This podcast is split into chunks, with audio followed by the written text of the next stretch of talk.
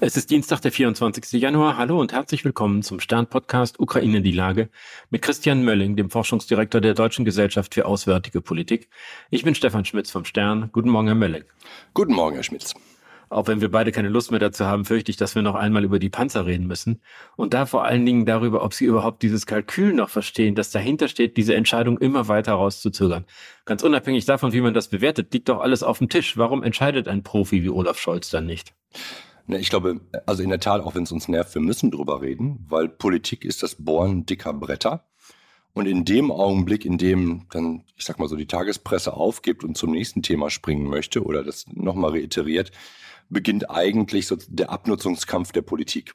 Ja, also derjenige, der länger durchhält, bei solchen Verhandlungen, der hat nicht gewonnen, aber der hat schon, schon einen Vorteil. Wenn Sie jetzt wollen, dass ich Olaf Scholz lese, das traue ich mir nicht zu. Und ich glaube, da ist auch alles dazu gesagt. Und das Problem ist, es ergibt sich dabei ja kein eindeutiges Bild. Und das ist, glaube ich, auch gewollt. Ne? Dieses changierende Bild von was könnte es denn sein und die auch miteinander verknüpften Begründungen, warum man eigentlich nicht liefern kann und die Schuldzuschiebung der Industrie kann nicht liefern und die anderen wollen nicht liefern und wir sind eigentlich nicht so alleine.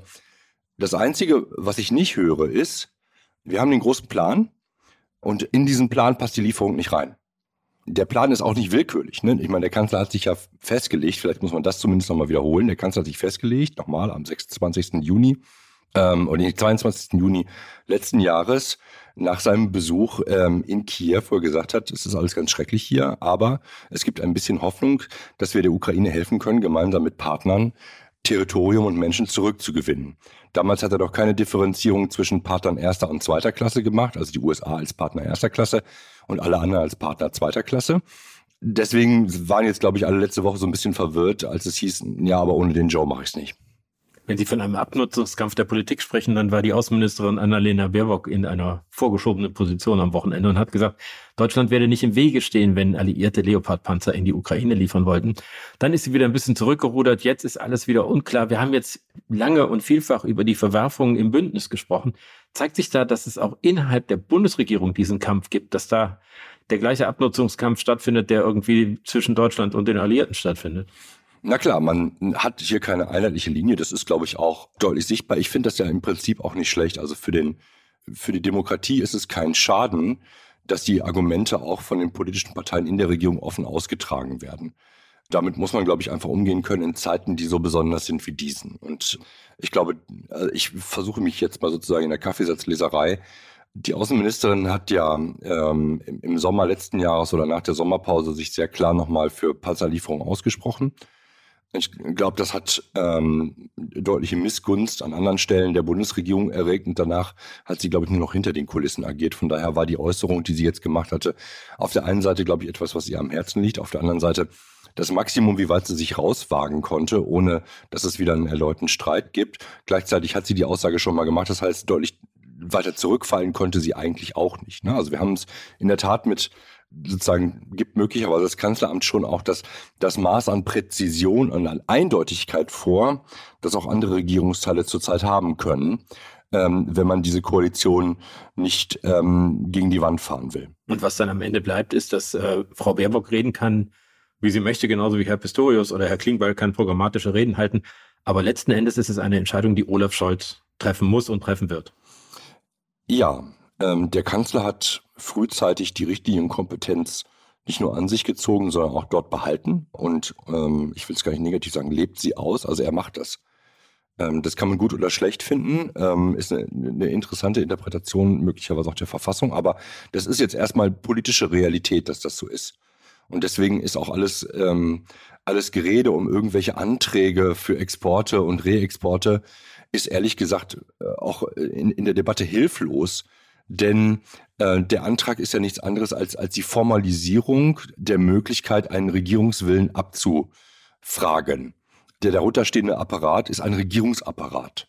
Das heißt also letztendlich, wenn der Kanzler sagt, wir liefern, ja, dann müssen Sie vielleicht die Aktenordner noch nachliefern. Ähm, aber dann ist auch klar, dann stehen alle Ampeln auf grün auch in diesem besonderen Fall. Also auch der Bundessicherheitsrat nach meinem Dafürhalten, auch wenn er formal zuständig wäre, wird an diesem Punkt nicht derjenige sein, äh, der das Zünglein an der Waage ist, sondern es ist im Zweifelsfall der Kabinettstisch und da macht Olaf Scholz, glaube ich, schon den Unterschied. Und das ist ihm, glaube ich, auch wichtig. Das hat er auch immer wieder klar gemacht, dass ihm das wichtig ist, dass er diese Frage entscheidet. Sie haben jetzt gesagt, dass Sie nicht der Interpret von Olaf Scholz sind oder nicht in seine Gedankengänge hineinsehen können. Trotzdem bleibt ja irgendwie auch gerade nach einer Veranstaltung wie vergangenen Freitag in Rammstein die Frage, wie lange kann das denn eigentlich noch weitergehen? Würden Sie das auch so sehen, dass das eine Frage von Tagen ist, bis das abgeräumt werden muss?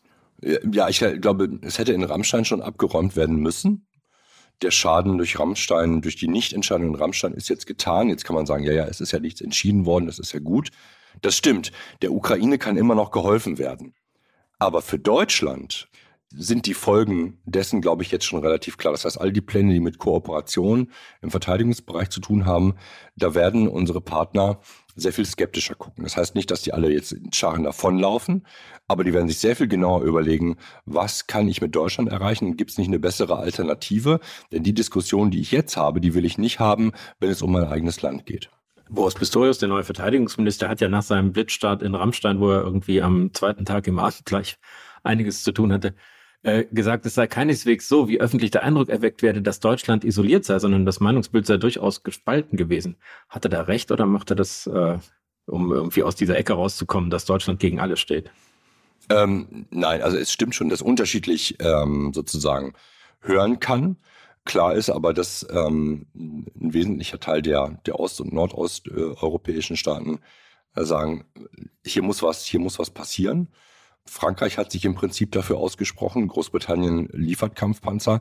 Ähm, ja, der luxemburgische Außenminister hat ähm, jetzt gerade im Interview gesagt, ähm, dass das alles nicht so sei und, und differenzierter sei. Ja, okay, mag ja sein. Die Frage ist, äh, sind die wichtigsten Staaten, und das war ja Olaf Scholz immer wichtig, sind die mit auf, äh, auf der Seite für die Lieferung oder nicht? Und wo steht dann der Bundeskanzler in diesem Zusammenhang? Und nochmal, Führung kann auch heißen zu sagen, wir haben hier eine Idee, und äh, wir formen um diese Idee drumherum einen, einen politischen Konsens oder eine politische Mehrheit äh, und führen das an und warten nicht, bis alle ähm, doch auf irgendwelchen verschlungenen Pfaden bei der Meinung angekommen sind, man sollte liefern. Das ist nicht führen, das ist zum Jagen getragen werden. Da ist man auch nicht alleine, denn irgendjemand trägt einen, ja. Aber mit Aktivität, was im Begriff der Führung drin liegt, hat das nicht mehr wahnsinnig viel zu tun. Ne? Schauen wir vielleicht mal auf die andere Seite, auf die Industrie. Da hat der, äh, der Rheinmetall-Chef Armin Papperger gerade im Neuen Stern gesagt im Interview, dass bis Ende März Rheinmetall 29 Leopard 2 zur Verfügung stellen könne. Und dann kam weiter raus, dass ein, äh, bis irgendwie in einem Jahr 139 Leopard 1 und Leopard 2 insgesamt zur Verfügung stehen. Wie kann es denn sein, dass in dieser Phase der Diskussion eine solche Information kommt? Hätte die nicht eigentlich irgendwie vor acht Wochen da sein müssen? Ähm, also erstens Werbeblock für den Stern, kauft den Stern.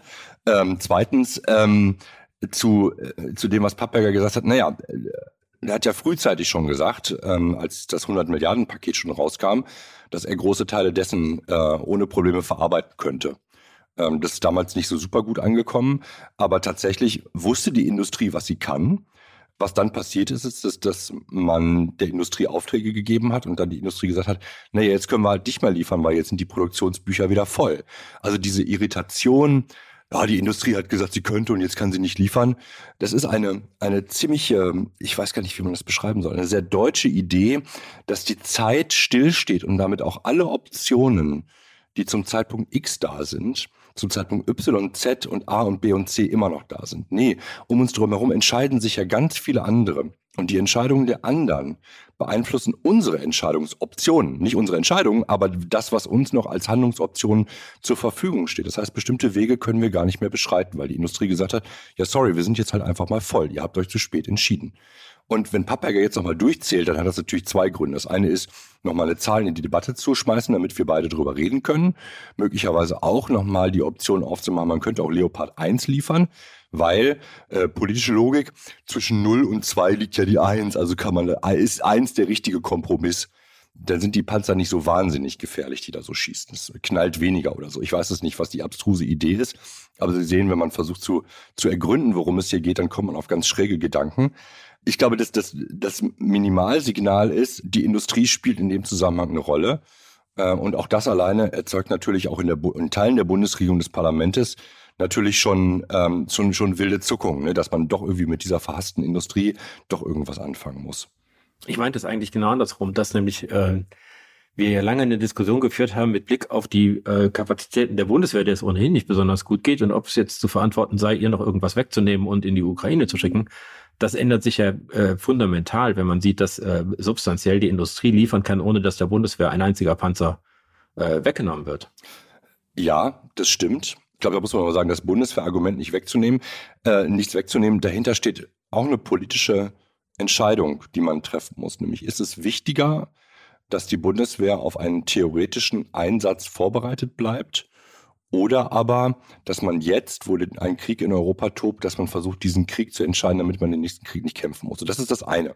Das ist etwas ähm, äh, binär, äh, brachial dargestellt.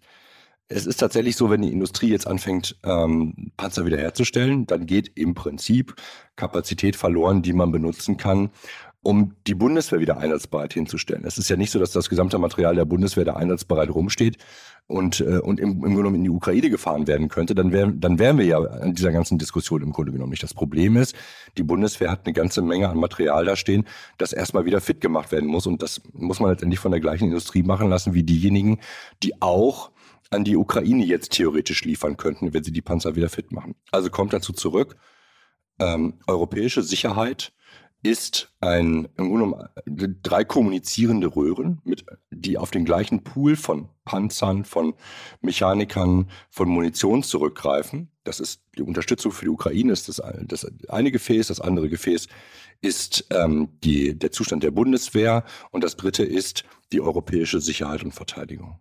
Herr Melling, es bleibt die Hoffnung, dass wenn wir uns das nächste Mal treffen am Freitag, vielleicht schon die Dinge sich weiterentwickelt haben. Ich danke Ihnen für heute.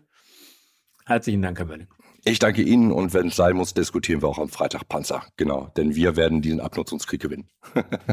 das war Ukraine die Lage. Die nächste Folge finden Sie am Freitag bei stern.de, RTL Plus Musik und überall, wo es Podcasts gibt. Ganz herzlichen Dank und hoffentlich bis Freitag.